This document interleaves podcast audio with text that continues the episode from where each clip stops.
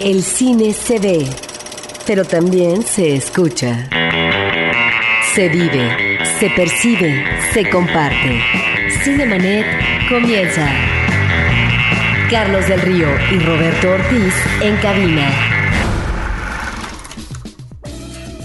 www.frecuenciacero.com.mx es nuestro portal principal. Este es el espacio dedicado al mundo cinematográfico. Yo soy Carlos del Río, les doy la más cordial bienvenida a este que es todo un experimento en la historia de Cinemanet, nuestra primera transmisión en vivo a través de internet. Y me da mucho gusto hacerlo junto con Roberto Ortiz. ¿Cómo estás, Roberto? Pues mira, además este experimento lo estamos compartiendo con un amigo del alma que es Hugo Lara. Con Hugo Lara del proyecto Correcámara, eh, conocido por ustedes. Él es eh, periodista y crítico cinematográfico, autor de varios libros, a punto de lanzar uno muy interesante que, eh, bueno, en parte se ha retrasado por un conflicto internacional diplomático. Pero bueno, ya estaremos muy al pendiente de todo ello, Hugo. Bienvenido. Muchas gracias, Carlos, Roberto. Qué gusto estar aquí otra vez con ustedes. Y gracias a los que nos empiezan a sintonizar por este medio. Lo estamos grabando también en podcast para que quede el registro, pero ciertamente queríamos tener esta experiencia de compartir en vivo a una semana y días de la entrega del Oscar las opiniones que tenemos, sobre todo de las 10 películas nominadas a Mejor Filme. Bueno, después de esto no nos van a aguantar, ¿eh? Vamos a estar instalados en el video. Exacto. Muy bien. Pues, ¿qué les parece, querido Hugo, Roberto y público que nos está viendo? Si arrancamos ya directamente con lo, con lo que son estas 10 películas, podemos ir de más a menos número de nominaciones que tiene cada una. La cinta más nominada es El discurso del rey, de King's Speech, con 12, 12 nominaciones, lo cual la hace la película más fuerte, por una parte, eh, en cuanto a número de nominaciones, pero también en los premios que recientemente ha recibido. En los BAFTA, es natural, siendo una película británica sobre un personaje histórico británico, se llevó siete premios, eh, ha ganado también, pero en los Goya ganó como mejor película europea, ha ganado premios de actuación Colin Firth, en donde lo han nominado, ha ganado él por su interpretación de Jorge VI. Jeffrey Rush, obviamente que también está fabuloso. Sí, aquí estamos hablando de dos interpretaciones que se complementan, no se explica la una de la otra. En términos eh, del planteamiento dramático, también me parece que es una de esas películas, por eso tantas nominaciones, Carlos, que apuntalan hacia lo que puede ser la buena cosecha en los premios. ¿Por qué? Porque es de corte académico, porque nos remite a una situación histórica y a un personaje muy atractivo a partir de una tribulación, de una dificultad que está viviendo, eh, que es el rey, ni más ni menos, eh, que de Gran Bretaña. De tal manera que tenemos esos elementos, pero en términos de historia. Por lo que se refiere a eh, la recreación, la recreación, no tanto diría yo de época en términos de exteriores, porque yo creo que es una película que maneja muchos interiores. Hay como un registro, diría yo, que intimista, que es el que eh, le, da, digamos, uh, la finalidad dramática a sus personajes. Y también me parece que está respaldada por espléndidas actuaciones.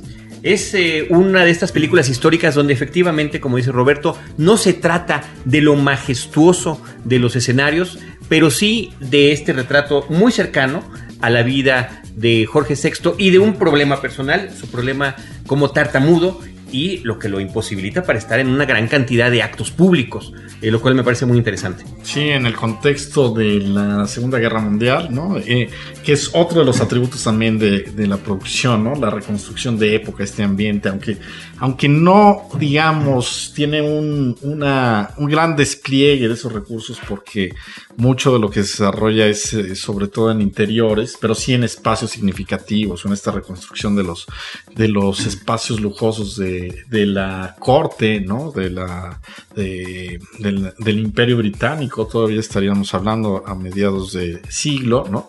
Eh, es, es un trabajo muy bien logrado, delicado, ahí está lo que se luz en pantalla. Además, efectivamente, eh, el trabajo yo creo que excepcional de las actuaciones de, de estos dos actores particularmente, ¿no? Es eh, en este duelo de Jeffrey Rush y, y Colin Firth. Y Colin Firth. Y el trabajo de un director realmente joven, ¿no? Que está prácticamente lanzándose con esta película a las ligas mayores, ¿no? Y Carlos eh, está trabajando también algo que es el registro del manejo mediático en ese momento, es la radio y cómo el discurso de un rey es muy importante en un clima de desamparo porque es la guerra la guerra ya que queda declarada de Inglaterra con Alemania, para tratar de calmar los ánimos e incentivar a un pueblo que realmente va a escuchar a su rey a través de la radio. Ese aspecto me parece muy interesante porque era lo, lo- lo más avanzado en tecnología en ese momento Ujú. para hacer llegar en vivo, que eso era importantísimo. Y de ahí el gran problema de que tenía que tener una dicción por lo menos entendible el dignatario. Eh, me gustaría mencionar, si les parece bien, aquí lo tenemos en línea, las 12 nominaciones para la película, que después comentamos cuáles son con las que creemos cada uno de nosotros que tiene mayor posibilidades. Mejor dirección de arte, fotografía, diseño de vestuario, dirección, edición, eh, música original, mezcla de sonido, película del año, actor protagónico, eh, actor de reparto, actriz de reparto, que es Helena Bonham Carter, que también está estupenda, Está y mejor guion original, mejor guion escrito directamente para la pantalla. Eh, hay que mencionar efectivamente este aspecto del guion que eh, es de un autor eh, reconocido, David Siedler, que es autor de eh, algunas películas importantes como Tucker, recordaron esta película de Con Jeff Eh, Bridges, por con cierto. Jeff Bridges, exactamente, de Coppola. Entonces hablamos, estamos hablando de un, de un guionista veterano, ¿no? Junto a un, un joven Director director, Nobel. ¿no? Nobel, ¿no? Ahora, eh, se nota que todo está apuntalado para que Colin Firth se lleve la estatuilla, no nada más toda la serie de reconocimientos que ha tenido, insisto, yo me parece que no ha perdido ningún lugar en donde lo han nominado, pero también tendríamos que tener en consideración este elemento que eh, toman en cuenta en los Oscars. Cuando se trata de un personaje histórico o cuando se trata de algún personaje que ha tenido algún problema físico, de locura, de, de- de ser inválido o de cualquier otra Es deficiencia. Ahora, este tiene los su- dos. su Este tiene los favorito. dos. Un Sí. tartamudo que es rey. Sí, sin, sin, eh, sin demeritar el trabajo de- del actor, en cuanto a la academia, ha sido tan extrema, me parece, que le ha dado un Oscar inmerecido en su momento a una tartamuda, a una actriz tartamuda. Eso eh, me parece que. so- sordomuda. creo. Sordomuda. Lo cual me parece que ya es el colmo. Pero bueno, son a veces los manejos de la misma academia de Hollywood. Pues ahí está, el discurso del rey. ¿Quieres agregar algo? Pues nada más que efectivamente este aspecto sobre el- la importancia me- mediática del- del- de la radio, que es maravilloso y se establece desde el principio con esa magnífica secuencia de arranque. Eh, y habría que verlo también, eh, que esta historia está narrada sobre todo en la intimidad de estos seres, ¿no? Que también es un detalle muy importante, ¿no? Y algo que también me parece como escena emotiva, que yo creo que envuelve al espectador, es aquella donde vemos al rey que va a ver a su terapeuta porque está en un momento de debilidad emocional, psicológica, y comienza a hablar de situaciones de su vida, antecedentes que tienen que ver a lo mejor con los efectos traumáticos que lo han llevado a ser un tartamudo, lo cual me parece eh, muy interesante porque en otro tipo de historias eh, fílmicas lo que vemos es como los súbditos llegan al castillo, llegan a ver al rey en su aposento y no al revés. Estamos viendo, por lo tanto, no propiamente una humildad, pero sí una actitud de un rey que tiene que dejar de lado su jerarquía para poder descender y convivir con el común de los mortales.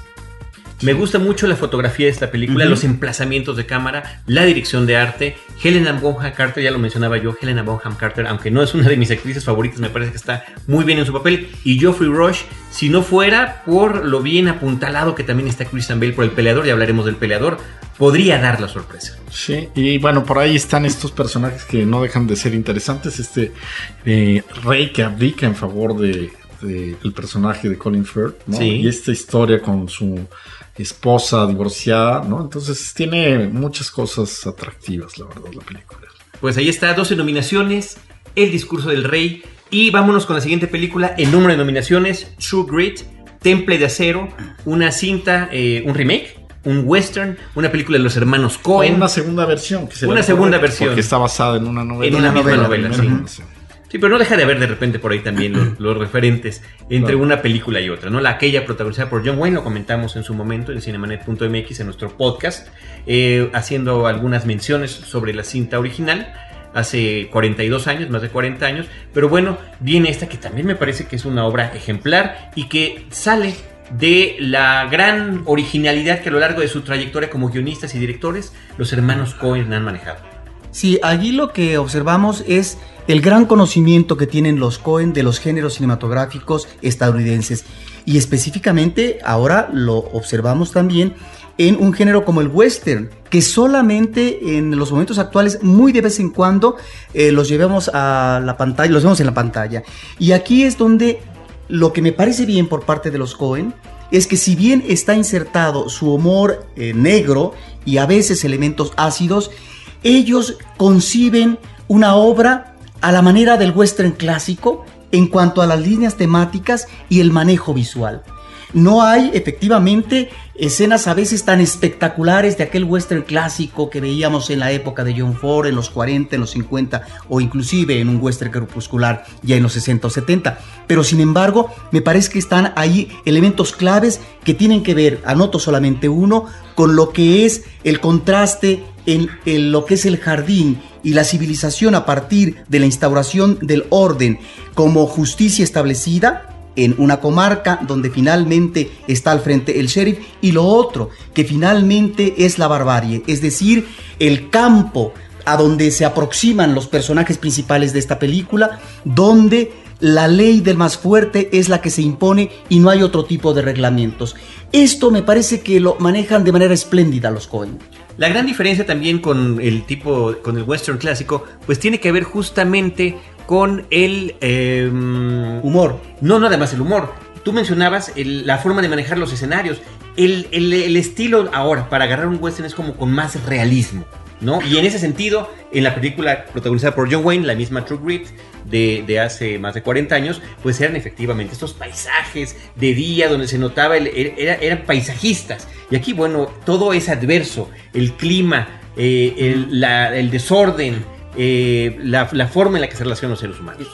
Pues yo creo que eh, es, me parecen muy oportunos esos, esas observaciones y me llama la atención que en el caso del personaje, que, el protagonista que encarna Jeff Bridges, ¿no? en realidad está más cerca no de John Wayne, sino de el Big Lebowski, ¿no? Sí, por supuesto, por supuesto. Aunque en el trazo general, ¿no? Se respeta la idea y, y, y, la concepción de la novela y del filme de John Wayne, ¿no? Creo que ahí es donde los Cohen meten su mano, ¿no? En ese personaje eh, protagonista, en la niña y en algunos detalles, ¿no? Sin embargo, no, no siento que la verdad es una película muy entretenida que que está adaptada, ¿no? A lo mejor al, al nuevo ritmo, al nuevo tono de, del cine contemporáneo. Pero adaptada por quienes, además, ¿no? Sí, ahora a mí no me parece tanto una película entretenida, me parece que lo que elaboran los Cohen es un drama. Y un drama que llega a un final de aliento trágico que resulta sumamente conmovedor. Es impactante las imágenes finales que vemos y que realmente nos dan, es una especie de vuelta de tuerca eh, nos dan eh, otra visión de estos personajes que hemos visto de una u otra manera con una vitalidad al frente de una búsqueda y finalmente de un objetivo que tienen que eh, cometer.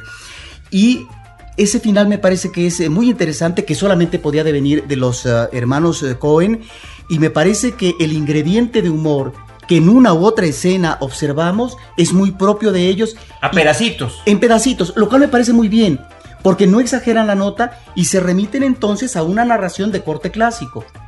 Muy bien, vamos con las nominaciones que tiene esta película y después comentamos lo que nuestros amigos en Twitter están mencionando. Eh, mejor dirección artística, mejor fotografía, mejor diseño de vestuario, dirección, edición de sonido, mezcla de sonido, película del año, actor protagónico Jeff Bridges, actriz de reparto Haley Steinfeld, lo cual me parece un poco curioso porque para mí técnicamente es la, el personaje protagónico, es la que cuenta la historia y es el centro, claro, siempre está este personaje que se impone, el Marshall alcohólico, ahora interpretado por Jeff Bridges, que también está nominado, y mejor guion adaptado de los hermanos Coen. Sí. ¿Algo que agregar sobre eso? Vámonos con el Twitter. Con, eh, nuestro amigo de Movieland nos está comentando, nos está recomendando lo que está sucediendo en este momento. Eh, Viri Dorado dice Temple de Acero Western de los hermanos Cohen muy, muy original. Sin duda interesante el uso del género. Eh, Talo Mac nos menciona, esta no la vi, pero piérdanse, piérdanse el rito, por favor. es una recomendación, okay, una, okay. Recom una, recomendación en, en, vivo de parte de arroba Talomac. Sí. Es una mezcla del exorcista con los tres chiflados. Perdible, prescindible. Nuestro amigo Yo sí veo, muchísimas gas- gracias por andarnos recomendando. Em, el discurso del rey menciona eh, Vida la Ju, la cinta con más nominaciones al Oscar. Que si la vimos, bueno, ya es lo que acabamos de comentar. Videocine también está mencionando que estamos comentando el discurso del rey. RH Media, que normalmente nos sigue, muchas gracias. Eh, en fin, ahí vamos con Antonio Meneses. Greg, hay, hay varias personas que nos están siguiendo en estos momentos en el Twitter, gracias a todos ustedes. Eh, Hugo, Lara y Roberto Ortiz, vámonos con la red social, The Social Network, ocho nominaciones al Oscar, la película de David Fincher. David Fincher, que por cierto este fin de semana en Cineteca Nacional están presentando una retrospectiva de su obra a ese grado. Eh, ¿Qué pasó, Roberto? Sí, más bien fue un maratón. Un maratón. Sí. Bueno, un maratón retrospectivo. un Sí, maratón. me de refiero a no- que no fue Todas sus ciclo. películas. No, son eh, varias películas de él. Que no, son- ¿cuántas No son No muchas, son tantas, no son tantas seguramente. Igual el maratón alcanza para, para toda Sí, su yo obra. creo que sí, yo creo que sí. Yo creo que es un retrospectivo. me parece que es un director excepcional, es un hombre que presenta unas películas espléndidas, impecables, yo creo que sería la palabra, ¿no? Es un cuidadoso de la fotografía, de la forma en la que va manejando sus personajes. Y sin embargo, De los más audaces eso, también, audaz, por supuesto que sí.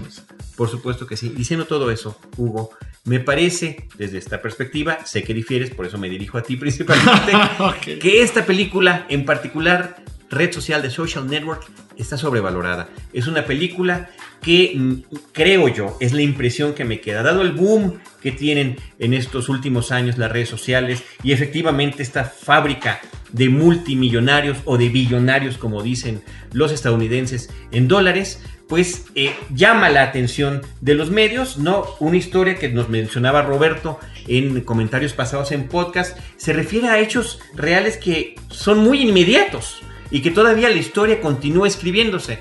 Me parece que va más por ahí el entusiasmo de esta cinta, aunque efectivamente me parece que es una buena película. Es muy coyuntural la película, ¿no? Incluso se eh, cuenta por ahí que eh, cuando se la ofrecieron a, a David Fincher, ¿no? Él dijo, bueno, sí la hago, pero ya, ¿no? ¿Por qué? Porque Es Facebook, nunca, pues, claro. quién sabe cuánto más dure, o si ya entro en un declive, o a lo mejor en 20 años, pues a la gente ya, ya no va a ver Facebook, será otra cosa y a nadie le importa. Por eso era como muy importante hacerla en este momento. Aunque yo antes de que empezara el, el programa decía, claro, eh, hay como, desde mi punto de vista, una alusión a esta figura que crece en medio de las obsesiones, de la ambición y todo, como Ciudadano Kane, ¿no? Eh, guardadas todas las proporciones, pero me parece que, que la estructura... Pero lo dices así muy ligerito, era un argumento importante, comparar, que- comparar que la red está. social con el ciudadano Kane. Exactamente, ¿no? Este Citizen Kane, que eh, era el magnate de los medios y este que empieza también a, a crear todo un emporio, ¿no? De, de una red social es eh, sensacional y al final, pues cada uno tiene su propio rostro, ¿no? Exacto, su propio Rosebud. Pero me parece que la película narrativamente es muy eficiente, tiene momentos sobresalientes y, eh, y bueno, el trabajo en general, pues sí me gustaría ver qué va a pasar con esta película, cómo se vería esta película en 10 años. Yo ahí es donde tengo, sobre todo Facebook, ¿no? Yo creo que no particularmente bien. Bueno, no particularmente bien o no lo sabemos. Finalmente, eh, los años pasan y un evento del pasado puede ser una referencia importante a propósito. En este caso, así como tú hablabas de Ciudadano Kane sobre lo que es un emporio periodístico, bueno, estamos hablando ahora de las redes sociales, que no sabemos eh, también eh, cuál va a ser su dinámica Sí, en no, 20 no. o 30 años, eh, pero su importancia ya está dada. Tú dices que es coyuntural, sí, efectivamente, pero en esa línea de coyuntura donde la aproximación visual se da más bien ahora por las redes sociales o por la televisión o por la radio, me parece que el cine, ante eventos tan inmediatos, tan cercanos, como los creadores del Facebook, es decir, no estamos, como tú decías, Carlos, ante una historia de hace 20, 30, 40 años que de alguna manera ya inclusive se tienen los derechos para abordar tal conflicto o tal situación biográfica, estamos ante una cercanía de hechos y coyunturalmente me parece importante porque habla efectivamente de la expansión y de la importancia que tienen actualmente las redes sociales. Estamos por otra parte, y ahí yo creo que hay una precisión por parte en la visión del director de personajes con un talento, con una capacidad extraordinaria para saber, son ni más ni menos estudiantes de una universidad privilegiada que saben hacia dónde podría ir el manejo en Internet de ciertas cosas. Y eso finalmente, si no nos habla de mentalidades privilegiadas, sí nos habla de una mentalidad aguzada, firme, espontánea, que sabe en la juventud, en un medio estudiantil bien cobijado, que puede afirmarse a partir de las redes sociales. Y eso es lo que retrata esta película. ¿A partir de qué? De un evento que es un juicio, en donde, por cierto, no está dada la última palabra, a mí lo que no me gustó tanto. Yo diría que sobre las redes sociales, ¿no? Lo, digamos, lo importante es el, personaje en sí. El personaje en sí. Su dramatismo, su soledad, ¿no? Claro. Un personaje que al final queda aislado, ¿no? Tal vez por. eso es lo que lo vuelve dramáticamente más potente, incluso por encima de, lo, de la coyuntura de la red social, de Facebook. Pero yo no sé si por canalizar el director eh, demasiado hacia su personaje principal y lo que finalmente puede ser su drama y una situación efectivamente de vacío, de soledad, eh, no vemos algo que pudiera haber sido muy interesante, cómo se van eh, encadenando los eventos y la construcción y la fabricación de esta red social que es el Facebook, que de repente si lo vemos como escenario y los muchachos trabajando, pero no vemos propiamente la actividad nerviosa vital que seguramente podría ser apasionante, pero que será tema para otra película. Posiblemente. Sin embargo, aquí, además de todo lo que están mencionando, se trabaja el tema de la creatividad, de la lealtad, de la traición, de la ambición, como que hay unos grandes temas que están flotando ahí sobre la historia. Y me parece que además tiene unos momentos estupendos la película, ¿no? Cuando llega un muchacho y le dice, oye, ¿conoces a fulanita? ¿Sabes con quién andaba? ¿Qué está haciendo y con quién se lleva? Y ni siquiera le responde. Corre inmediatamente a la computadora para integrar eso a ese tipo de preguntas a la base de datos y sobre todo que sabes que, todos, o sea, lo conocemos, los que usamos Internet, sabemos cómo funciona y que no necesariamente había que eh, ser tan detallista en ese tipo de aspectos, porque lo, que, lo interesante era saber cuál, qué fue el detrás de cámaras, cómo sucedió, cómo se llegó a esto y todavía una cosa que termina sin entenderse para muchas personas, ¿y por qué es tan millonario? ¿Cómo se genera el negocio? Creo que eso aún no, no nos queda, al menos en la película, no se explica con claridad. No, pero sí en el filón observamos cómo un medio de este tipo tiene una incidencia en millones de usuarios en el mundo y que prende de manera inmediata. En ese sentido me parece que sí es una película que está atendiendo a un manejo de información importantísima y qué bueno que el cine y que sobre todo un director contemporáneo que logra eh, observar muy bien esta dinámica de, la actualidad, se preocupe por ello. Ocho nominaciones al Oscar de Social Network, fotografía, dirección, edición, eh, música, ahí parece que la tiene prácticamente ganada, ha sido una música muy elogiada la de, este, la de esta película, mezcla de sonido, película del año, y eh, actor protagónico JC Eisenberg por su representación de Mark Zuckerberg. Me parece que está bien, sobre todo porque lo hemos visto en otros papeles y efectivamente cambia. creo que El actor de Zombieland. No, pero esto creo que es demasiado reconocimiento ya que tenga la nominación. Y guion, que también esto podría ser guion basado, eh, guion eh, adaptado, que es de Aaron Sorkin, que también ha recibido pues, varios, varios reconocimientos. De la red social, una película muy elogiada. Nos vamos a Inception eh, el origen con ocho nominaciones, también ocho nominaciones, pero ¿por qué viene después? Porque de alguna manera fue menospreciada. No le tocó eh, nominación por mejor película, ni por mejor director, ni por mejor actor. En ese caso, no nada más Christopher Nolan es eh, menospreciado, sino que también su actor protagónico, Leonardo DiCaprio. Sí, ya Leonardo ya, ya lleva varias. ya se le han hecho varias veces. Contras se le han hecho varias veces, entonces él debió de haberlo asumido como cierta normalidad, ¿no? En cuanto a Christopher Nolan, pues yo creo que es, uno de los también de los directores junto a David Fincher, ¿no?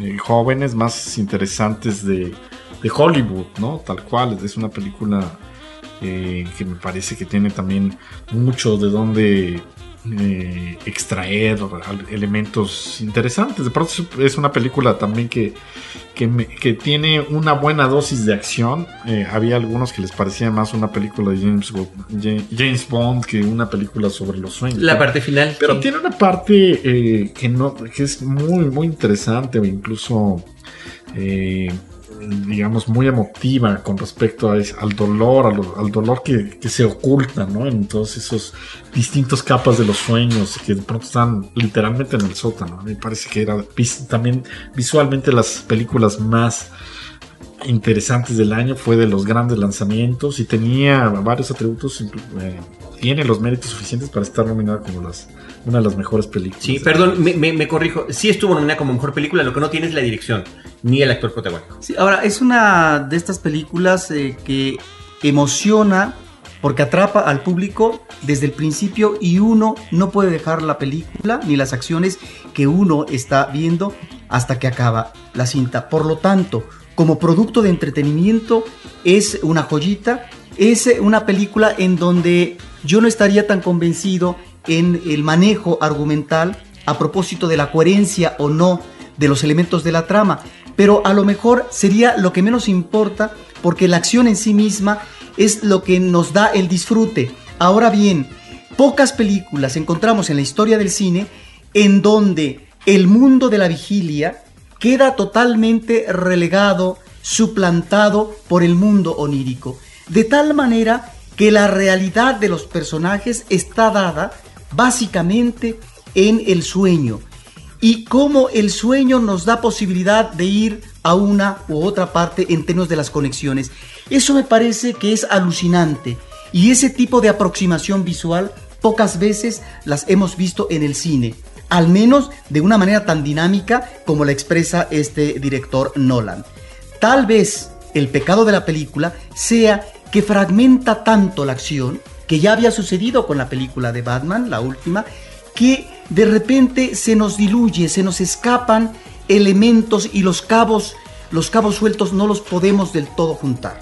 Pero finalmente yo como espectador disfruto la película y me parece que en ese sentido es un gran platillo. De las películas estrenadas en México el año pasado y que estuvieron, eh, que están ahora nominadas al Oscar, esta creo que es una de las más importantes, es una de las más queridas por el público. A nosotros nos dio muchísimo de qué hablar, dedicamos un episodio en Cinemanet, en Corre Cámaras escribieron eh, varios textos sobre, sobre la cinta, eh, porque maneja este asunto de la dualidad entre lo real y lo fantástico, lo imaginario, lo tangible y lo intangible, ¿no? Donde se y hay otra película en, esta, en estas películas nominadas que también de distinta manera toca estos temas. Me parece que es uno de los grandes atributos de la película, una de las más entretenidas y que sin duda está entre nuestras favoritas. Tristemente que no llegue la nominación a sus eh, a dos de sus creadores, ¿no? Al actor que interpreta al personaje principal, a Leonardo DiCaprio y al propio director. Ahora, cuando tú hablaste al principio de que la habían menospreciado tal vez para ciertos rubros, el problema también de las nominaciones al Oscar es que eh, de repente, Carlos, relegan y no consideran películas que podrían tener el mismo nivel de las nominadas o superior. Me estoy refiriendo nada más a dos películas importantes de dos directores también, eh, yo creo que eh, muy, muy dimensionados en la historia, que es la, la cinta de, de Scorsese, extraordinaria, y además con una actuación soberbia de, la, isla siniestra, con una actuación soberbia de, Leonardo DiCaprio y por otra parte también está olvidado Roman Polanski. Sí, con el escritor fantasma y creo que estas películas además entran muy bien en este, en, este espacio, ¿no? Sí, porque incluso ya habíamos mencionado esas curiosas similitudes entre Shutter Island, Siniestra, Shutter Island e Inception, ¿no? Eso es el mismo actor, interpreta personajes muy parecidos, casi con el mismo drama, ¿no? Y, de los mismos antecedentes familiares, sí, claro, como no. Ahora, yo creo que en el caso de Inception, bueno, no sé si ya ibas a, mencionar. Sí que lo menciono, lo digo para que lo, comentemos porque es eh, como quizá muy evidente cuáles son las que puede ganar. Nominada a dirección de arte, a fotografía, a música original, me gusta mucho por cierto, la de Hans Zimmer, edición de sonido, mezcla de sonido, efectos visuales, prácticamente podríamos decir que lo, lo tiene en la mano, película del año, y mejor guion original. También creo que es, una buena nominación Interesante, y ahí está el reconocimiento a Nolan, porque también es, es guionista y es escritor. Es, y, y, él es un, gran guionista y también, en, en, el caso de Memento, es también un, guion en parte suyo, y de su hermano, si no me equivoco.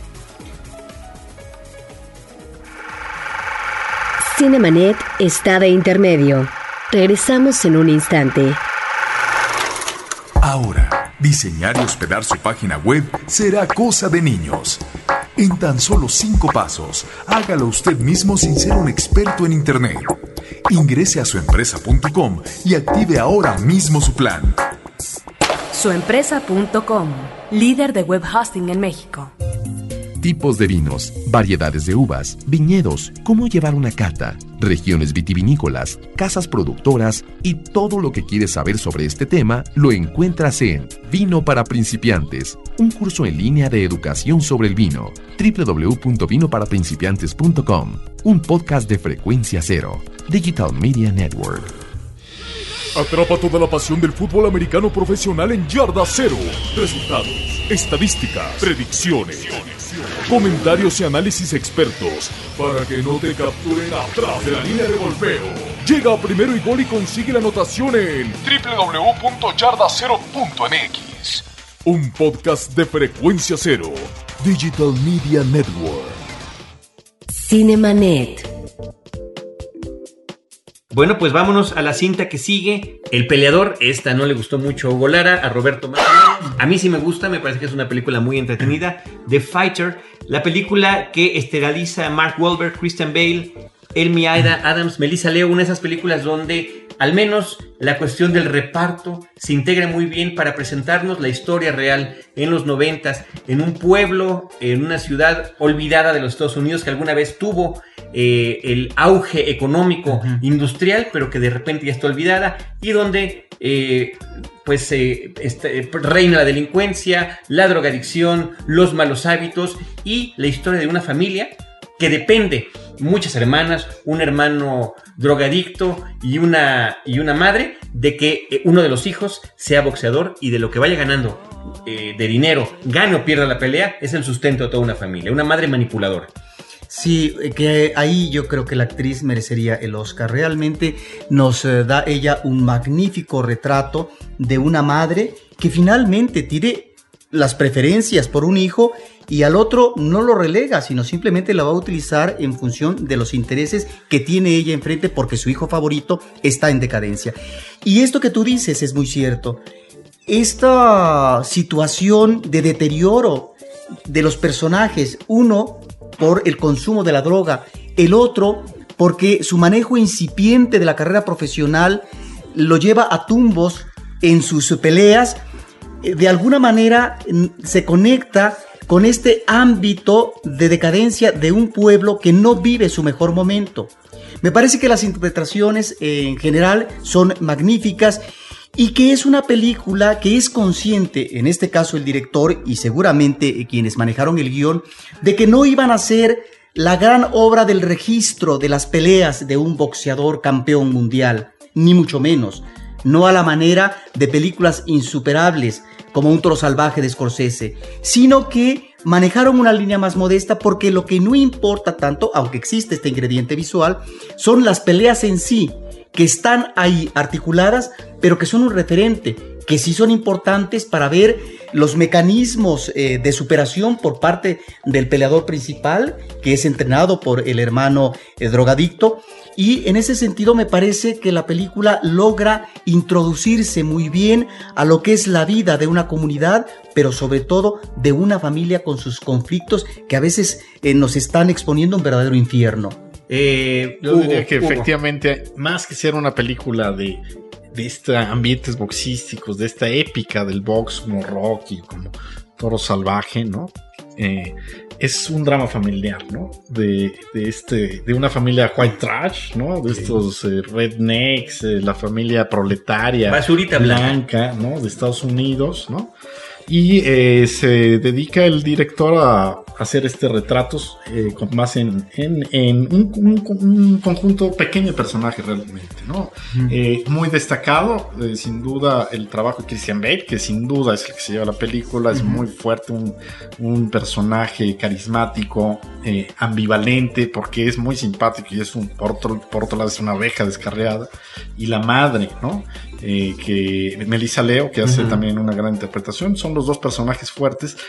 eh, muy, muy por arriba del que interpreta Mark Wahlberg, ¿no? Que es el, se supone que es el protagonista y está perdido por ahí, un personaje poco interesante, un personaje. Pero creo que es el personaje, creo, creo que así es el personaje. Es el personaje opacado por todos los demás y que sin embargo tiene que ser el sustento de la familia. Ahí me parece, por ejemplo, un poco, un poco, este, es muy plano, injusto que, que me- que nos lo hayan despreciado también en el asunto de las nominaciones, pero efectivamente no da, no es ese personaje que luce Porque en no la tiene pantalla. muchos matices, ¿no? Como sí los tiene el de Christian Bale, Sí. precisamente estas, esta ambivalencia, ¿no? O polivalencia, que es un, es un drogadicto, pero es carismático, simpático, es Pero un no es, una, desastre. no es una debilidad en el tratamiento, que yo creo que de los personajes. Me parece que así están concebidos y que en la balanza, efectivamente, un personaje que sería esta oveja descarriada que tú mencionas, es el polo de atracción para el público, efectivamente, y el otro.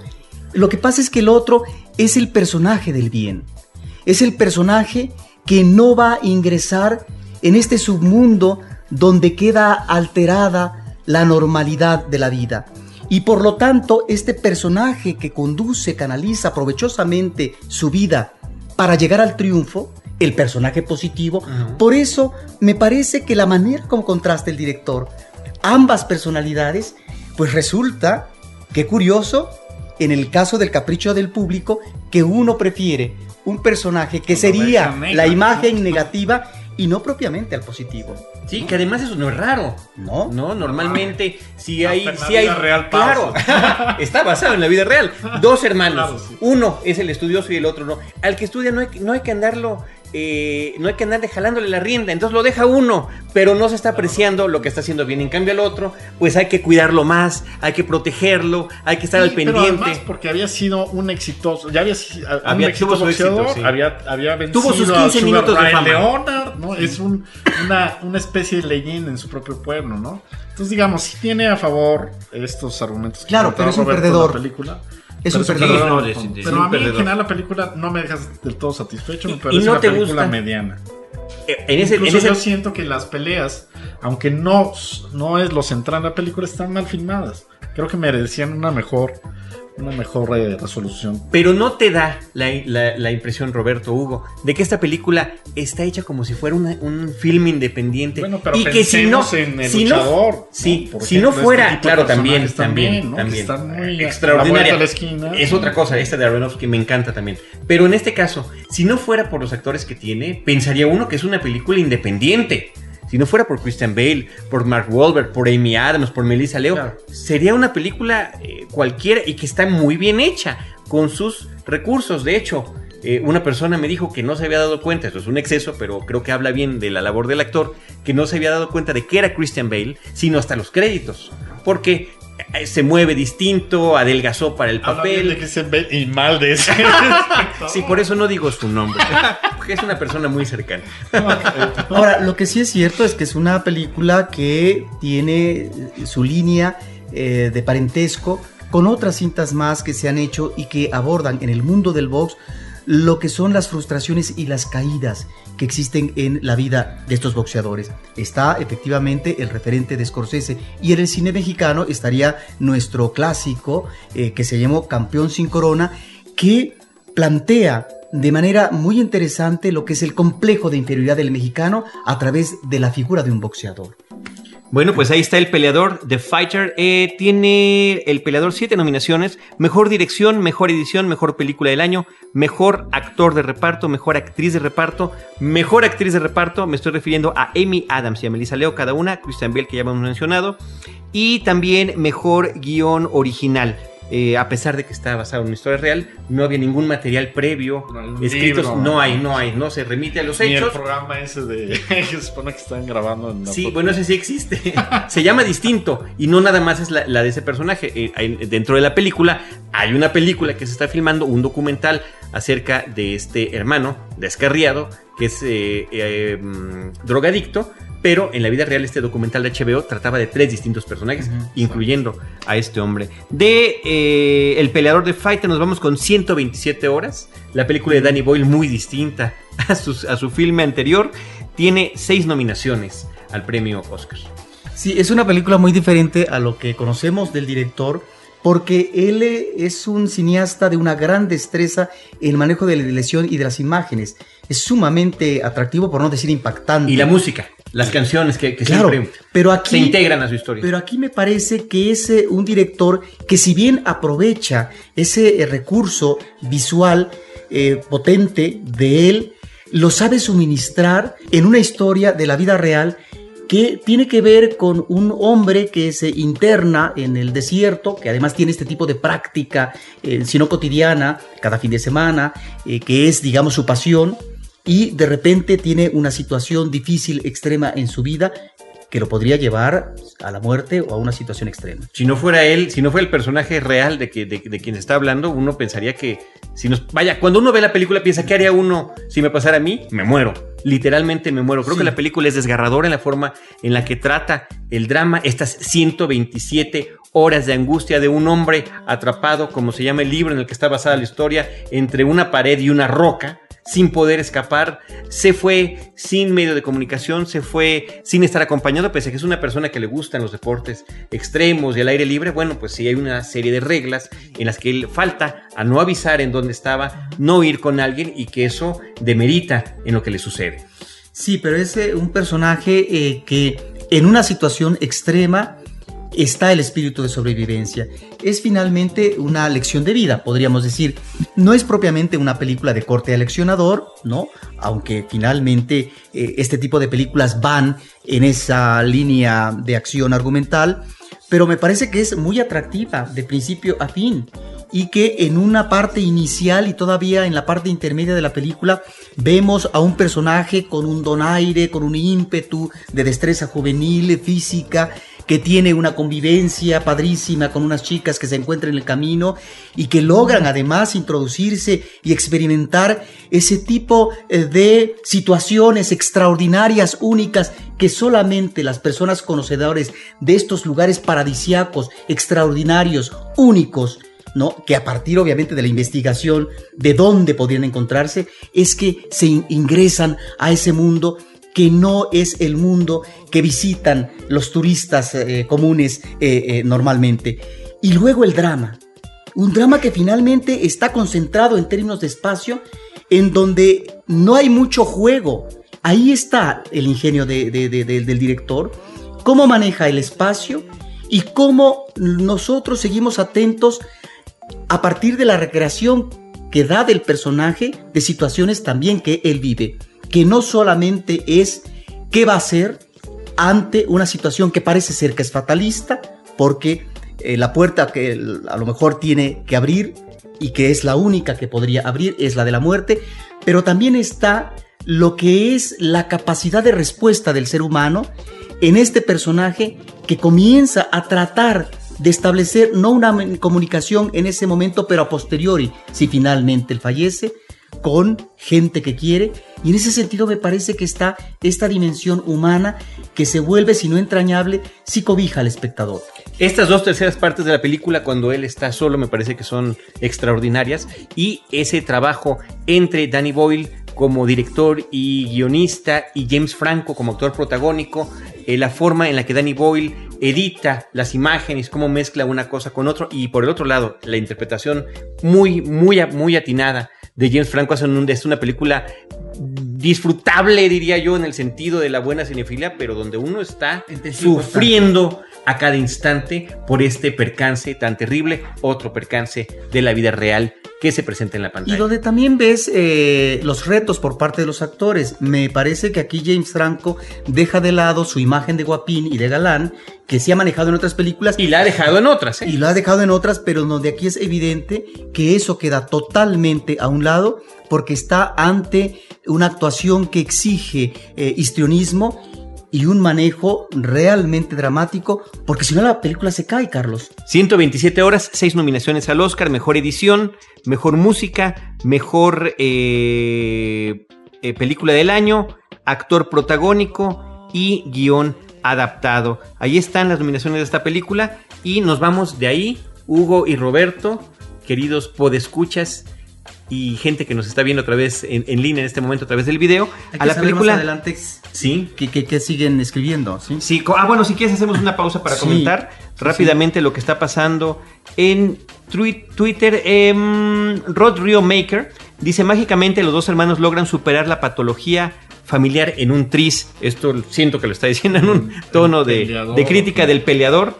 Eh, por otra parte, Ivette Riva dice 127 horas desgarrante película con una gran actuación. Ah, ah, lo está, lo está retuiteando eh, ella. Cronopio. Se fue la transmisión o ya terminó el programa, a lo mejor algún problema por ahí técnico, pero ya está una vez más, ya continuamos. Sí, se fue. Eh, después Rodrigo Make dice, buena propuesta, eh, pero el happy ending la ruina. Me imagino que también está hablando de- del peleador. O de esta. Sí, ¿verdad? Eh, alguien más nos está comentando que hay un, hay un problema de audio. Dice eh, Hugo César, se escucha terrible la transmisión, esperemos que, que vaya mejorando esta parte del audio, aunque por ahí más o menos nos están entendiendo. Y esto es un experimento que estamos haciendo. Gracias por la tolerancia y por acompañarnos en esta experiencia a través de Cinemanet. La superación es nuestra tarea. Por supuesto. Cheleniux menciona así, totalmente de acuerdo cuando estábamos hablando de Inception y lo mismo sobre Inception, Alonso Tierro. Sin duda alguna, pero generalmente la academia no comulga con historias que salen del ordinario. El mejor voto, la audiencia. Ahí está lo que nos comenta a través del Twitter. Muchas gracias por seguirnos en Twitter. Vámonos ahora con Black Swan, una película muy comentada. Cinco nominaciones, eh, pocas, pero eh, sustentosas, ¿no? Son de esas con carnita, ¿no? Mejor película, mejor dirección, mejor actriz. Roberto Ortiz dice que no es una de tus películas favoritas, una historia que narra la, eh, el debate, el, el debacle, que, la que tiene una bailarina de ballet cuando tiene la oportunidad de protagonizar El lago de los cisnes, interpretar a un doble personaje, pero son personajes completamente opuestos que tendrán que sacar la dualidad de esta mujer reprimida. Sí. ¿A ti te gustó mucho? A mí sí, me gusta mucho. Me parece que es una, una película que tiene este atractivo de ser eh, una historia otra vez sobre las obsesiones, ¿no? Eh, hablábamos hace rato el caso de, de Inception, ¿no? El caso mismo de la red privada, de la, red, social, Social ¿no? Y aquí, bueno, es, eh, se aborda de otra forma, en otra trama, una intriga en el entorno de, del de, de la compañía de ballet de Nueva York. Entonces, eh, la película me parece que va hilando de una forma sensacional la historia de esta joven bailarina que tiene una serie de conflictos por un lado con su madre y de inseguridades y de miedos, ¿no? y por otro lado los celos eh, y la rivalidad con una compañera. ¿no? Eh, mm, creo que es una película que va combinando además muy bien estos momentos de locura, ¿no? Eso me gusta mucho, eso me gusta mucho, que como, como espectador no sepamos la diferencia, como ella no lo sabe, entre la realidad y la fantasía, la, la forma en la que está contada la historia en ese sentido y este reconocimiento que ha habido insistente sobre la actuación de Natalie Portman ante un personaje demandante. Sí, ahora es una película que ha tratado muy bien la crítica, que ya eh, por lo que se refiere al público, sí, buena parte aplaude, abraza la película y otros más no opinamos lo mismo. Me parece que ahí está el trabajo monumental en términos visuales por parte del director que lo probó, desde eh, Pi, el orden del caos. Eh, lo que a mí me sucede cuando veo esta película es que este formalismo eh, visual que él maneja de manera impactante al servicio de una truculencia melodramática en donde efectivamente están los diferentes elementos eh, de conflicto de una bailarina de danza clásica que tiene que ver con la competencia con sus demás compañeros, eh, con eh, la ambición por llegar al triunfo, que tiene que ver también con los complejos, si estos se pueden o superar o no para llegar a ser la estrella, porque solamente una en términos femeninos y otro en términos masculinos son los que van a encarnar los personajes principales. Los otros, aunque ocupen segundo o tercer plano, serían comparsa. Estamos hablando del ballet clásico. Esto me parece que está muy bien, pero que la manera como lo trabaja el director no es que sea incipiente, pero no creo que lo cuaje del todo y son aspectos que a veces se quedan en la nimiedad o en la superficie o en el esquema. Cuando de repente vemos a una eh, Natalie Portman con ojos rojizos a propósito eh, de su estado emocional o psicológico, cuando vemos que se saca como astillas, ¿verdad? Eh, por esa situación de fragilidad que vive sobre la condición y la fragilidad misma del cuerpo humano en su reto para ser bailarina al momento, en el momento de la verdad, que es en el escenario frente al público, y otra serie de escenas cuando de repente el cuerpo mismo flaquea y se quebranta visualmente, me parece que eso es más truculencia que otra cosa. Pero finalmente, de que la película es atractiva y es espectacular, por supuesto que ahí está la apuesta por parte del director y que es un espectáculo de disfrute visual, efectivamente. Absolutamente. Aquí Cronopio nos menciona en Twitter, a mí sí me gustó Black Swan, el enfrentamiento de la protagonista con sus represiones es desgarrante.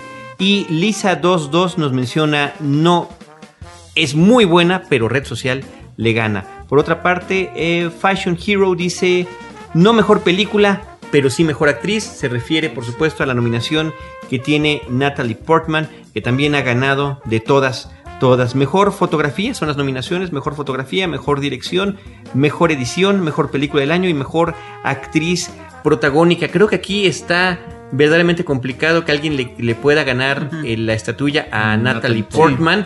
quizás, y no hemos llegado a esa película todavía, pero quizás su contendiente principal pueda ser Annette Bening por la película de, eh, de Los niños están bien, de Kids Are All Right. Pero ahí se puede imponer belleza y juventud contra veteranía y experiencia.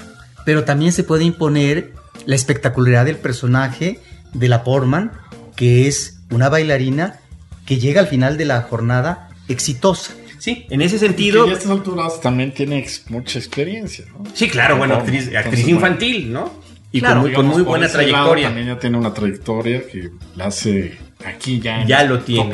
ya lo tiene, pero sin embargo, pensemos, si algo saliera mal, Annette Bening es la que se lo podría ganar. Y si les parece, vamos a hablar de esa película, The Kids Are Alright. Una película 127 horas y The Kids Are Alright son películas que todavía, desafortunadamente, no se han estrenado en cartelera en nuestro país. Son, eh, creo que dos de las tres películas que aún no se han estrenado, lo cual es mejor que en otros años, que la mayoría no nos ha llegado y que estamos apostando porque nos, nos gusta tal o cual actor, nos gusta la trayectoria de tal o cual director. Creo que ahorita eh, que siete de las películas nominadas, 7 de las 10, ya se hayan estrenado en México en el transcurso del último año, habla muy bien de nuestras condiciones en las que se está exhibiendo el cine. Sí, Carlos, aunque nada más eh, apunto que una de estas películas sí se exhibió en noviembre del año pasado en la muestra internacional de cine. Los niños están bien, The Kids Are All Right, sí, esa ya había, pero no se ha estrenado comercialmente, no. no, ha podido llegar a todo el público. Los niños están bien, The Kids Are Alright tiene cuatro nominaciones a los premios Oscar, una película eh, protagonizada por Julianne Moore y Annette Bening que trata de la historia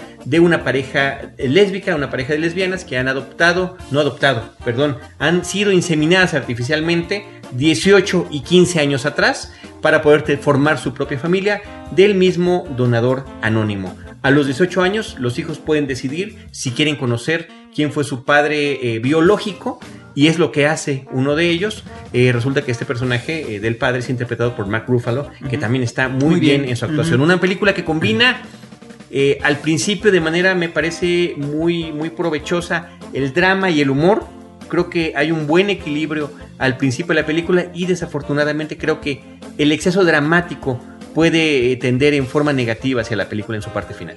Yo no sé si el exceso dramático, lo que sí es cierto es que como comedia funciona muy bien y tiene parlamentos sumamente gozosos y que la apuesta de la película tal vez por eso está insertada en la nominación en la medida en que también la academia se preocupa a veces, no siempre, no es su constante, por ciertas temáticas que pueden ser novedosas, audaces y demás, aquí estamos ante personajes lésbicos y estamos también hablando de una modalidad de la concepción de los hijos. Eso es lo interesante como punto nodal argumental de la película. Eh, sin embargo, la cinta al final no funciona del todo porque se vuelve un tanto como esquemática o complaciente en los personajes mismos. Es lo que a mí no me convence del todo de la cinta. Y hay cosas que de repente, si no resultan forzadas, no son del todo convincente, sobre todo en lo que puede ser la aproximación erótica de una mujer lesbiana que conoce y que ha disfrutado y que sus obsesiones y su amor tienen o están dirigidas hacia una mujer que repentinamente eh, cuaje en ella la pasión carnal en un hombre. Eso me parece que no es que no se llegue a dar en términos de lo que es la bisexualidad, pero la forma como lo maneja eh, la dirección no es del todo convincente. Sin embargo, están esos diálogos de una comedia, Carlos, que es importante, repito, por su apuesta temática, pero me parece que no es eh, una gran comedia. ¿eh? Insisto yo, una comedia que deja de ser comedia hacia el final de la película, que es el rompimiento, que no es que no se valga. Claro que se vale, una película puede tener de todo tipo de, emociones y de tratamientos a lo largo de su desarrollo. Me parece que de repente el, resquebrajamiento es muy brutal entre uno y el otro. Y sin embargo, me parece que el final es bueno. Vamos con las nominaciones que tiene. Mejor película del año, mejor actor de reparto, Mark Ruffalo por su papel, mejor actriz de reparto, Annette Bening, actriz protagónica, perdón, que ya habíamos mencionado, Annette Bening, y mejor guion original de Elisa Chorolenko y de Stuart Bloomberg.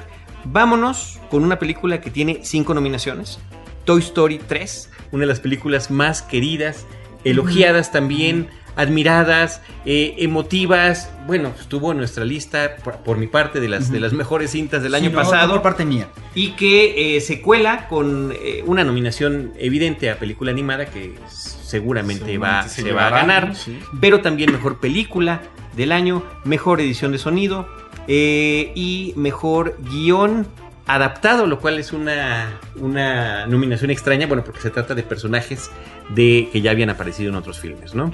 Claro, sí. Bueno, parece que en realidad no tiene posibilidades como mejor película. No, yo creo que no. Está junto, o sea, podrá llevársela como mejor película de animación. Está junto a las demás que ya mencionamos y, y hemos estado desgranando, ¿no? Aunque desde luego también tiene todos los méritos para estar ahí, la nominación es un reconocimiento a eso, ¿no? O sea, el hecho de que sea Por supuesto. una tercera entrega de una saga que ha sido emotiva, que ha divertido a distintos públicos, que, eh, cuyos personajes son entrañables, queridos, ¿no? Y que en, la tercera entrega se mantenga ese buen nivel es, realmente notable. Inclusive podríamos pensar que supera a otra trilogía importante de la historia como es la del Padrino, en la que la tercera eh, no es tan, tan, tan buena como las anteriores, ¿no? Más bien estaría del lado del Señor de los Anillos, que es muy raro que se den este tipo de películas donde la tercera entrega resulte tan, tan bien elaborada y tan bien recibida por el público y por la crítica por igual. La gran diferencia con El Señor de los Anillos es que El Señor de los Anillos fue filmada como una gran miniserie, como una película gigante que fue dividida en tres partes y esta han tenido muchos años de diferencia que han transcurrido entre una película y otra y creo que tiene mucho más mérito el caso de Toy Story 3. Ese es el gran valor de esta trilogía en donde encontramos tanto en la primera, segunda como en la tercera que todavía hay recursos argumentales, que la película no es ovada y que por lo tanto depende aquí sí del ingenio de los guionistas para encontrar elementos de los personajes y la creación de otros más que finalmente nos sigan dando un filón de entretenimiento, sí, pero también de complejidad con respecto a lo que está planteando desde un principio Toy Story, que es la infancia y su relación con los juguetes, el refugio que tiene con los juguetes y en donde el mundo adulto es inexistente, no porque se desconecta con el mundo infantil en términos de ternura, amor, querencia, sino porque simple y sencillamente el abordaje está en el universo infantil. El que se haya logrado cuajar. Y qué bueno que mencionas lo del Señor de los Anillos, porque estamos ante otra historia. Después de muchos años, una tercera historia con un nivel que para muchos puede ser superior que la primera, pero que finalmente se equipara, estamos ante un logro, no solamente en tanto calidad eh, de películas, sino también de respuesta del público, es decir, de respuesta ante los grandes mercados. Y aquí sí yo mencionaría lo que me parece una contradicción y una aberración por parte de la Academia de Hollywood, en donde una película de animación tiene que estar en esa parte de su nominación. Me parece que no tiene por qué estar una película con todos los méritos que tiene como mejor película. Ahí sí, es como si dijéramos, ah, eh, estamos hablando como mejor película, a ver, la mayoría de las películas que vemos son de qué? son películas de ficción, ciertamente.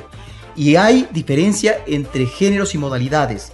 No es lo mismo una ficción que un documental y mucho menos que una animación. Por lo tanto, ahí sí me parece que está mala academia. Claro, es también una situación comercial. Es como cuando en la Academia de los Arieles en México, otra contradicción, la ópera prima nominada la ponen como mejor película. ¿Cómo? Si ya eh, la, la gran tentativa y posibilidad de premio es como ópera prima. La gran primera cinta de un director en ciernes no tiene por qué estar en la nominación a mejor película. Yo creo que en algún eh, se trata en estas ocasiones en defensa del diablo, si me lo permites, de películas que superan la expectativa de la categoría en la que está. Por ejemplo, un documental también podría ser nominado a mejor película. Carlos, ¿Me explico? Eso me parece muy bien, pero no convalidas tu, eh, tu, tu, tu argumento en el sentido que entonces la academia ha ninguneado históricamente muchos documentales y muchas animaciones. Tristemente para esta conversación, este programa ya casi está terminando. Vámonos rapidísimo. La última película que tenemos que mencionar, que tampoco se ha estrenado en México, Invierno Profundo, Winter's Bone, cuatro nominaciones. Otra película también de corte independiente, historia desgarradora de eh, gente en una pobreza extrema que está a punto de perderlo todo, un adolescente buscando a un padre que ha desaparecido. Sí, aquí fíjate que en estas nominaciones estamos ante presencias adolescentes en cuanto a trabajo actoral eh, muy eh, llamativas, como puede ser la actriz eh, de Temple de Acero, y en esta última me parece que estamos ante un personaje adolescente extraordinario, Carlos, y sí, la película se sumerge en lo que son las entrañas, no solamente del comportamiento de un pueblo, sino también cómo a partir de las miserias que viven, estoy hablando de la miseria material, en términos eh, de lo que eh, son sus asideros reales, eh, inmediatos, del rancho, la casa, etc., cómo aflora también un mundo perturbador que puede ser el mundo de la ambición, de la venganza, de la, de la violencia, que de alguna manera está conectado con estas formas de vivencia a veces eh, un tanto primitivas que dan como resultado acciones y situaciones letales. Primitivas e ilegales, habría que decir, y de las mafias que hasta en el más pequeño de los pueblos se pueden ocasionar. Creo que es una película muy interesante. Tiene nominación a Mejor Película del Año, Mejor Actor de Reparto, que es John Hawkes, Mejor Actriz Protagónica, Jennifer Lawrence, estupenda sí, en sí. su papel, y Mejor Guión Adaptado. Así que ahí están en este programa especial estas 10 eh, películas desde el año pasado, son 10 las que quedan nominadas a mejor cinta. Esto sirve para que películas como Toy Story, que lucieron mucho, o Inception, que a lo mejor no van a ganar, tengan un lugar eh, en, en la memoria colectiva y que, bueno, no dejan de tener esa posibilidad porque al final todo puede suceder, aunque quizá no sea el caso. Es una tradición que había en Hollywood desde hace muchos, desde hace muchos años, ya se había dejado y bueno, ha vuelto y me parece que está funcionando bien porque a los espectadores nos permite eh, poner como subrayarnos qué tipo de películas sería interesante que viéramos, aunque no sea el tipo de películas que al que normalmente nos aproximaríamos. Hugo. Pues sí, sí, muchas gracias por la invitación otra vez y creo que en el caso de las 10 películas que enlistamos, me faltarán por ahí algunas, revisar cuáles la, las favoritas de la gente, en fin. Son, es un buen número, es un, un conjunto de películas interesantes, ¿no? Y que va a estar interesante seguir esa transmisión. Por ahí, por ahí lanzamos unas trivia, unas encuestas a través de Twitter. Por favor, si nos quieren seguir acompañando en ese sentido, ya próximamente en Facebook, en Twitter, en el podcast estaremos comentando cuál fue la opinión de todos ustedes. Muchas gracias a todos los que nos siguieron en esta transmisión en video, primera transmisión en video en vivo de Cinemanet independientemente de las cápsulas que se han hecho para Efecto TV. Esto es una, un esfuerzo directamente de Frecuencia Cero, de Interplanet, de su empresa. Gracias, eh, muchísimas gracias a Antonio Quirarte, director de Interplanet, por hacer realidad este, este esfuerzo. Alejandro Valderas, Abel Cobos, por supuesto, Celeste North, nuestra exproductora que nos ha acompañado a, la, a lo largo de esta transmisión, y a Marco Antonio Bonilla en la cuestión de todo el equipo de cámaras y la forma en la que estamos llevando a cabo reitero, este experimento de Cinemanet. Hugo Lara, Roberto Ortiz, Carlos del Río, dime. Honor a quien honor merece. Muchas gracias. De verdad. Y gracias a todos los que nos siguen en el podcast, en el Twitter, en el Facebook. Nos gusta el cine, nos gusta compartirlo y esta es la razón por la que estamos aquí y la razón por la que cada semana nos quedamos con ustedes. Los esperamos en nuestro próximo episodio con cine, cine y más cine. Muchas gracias a todos.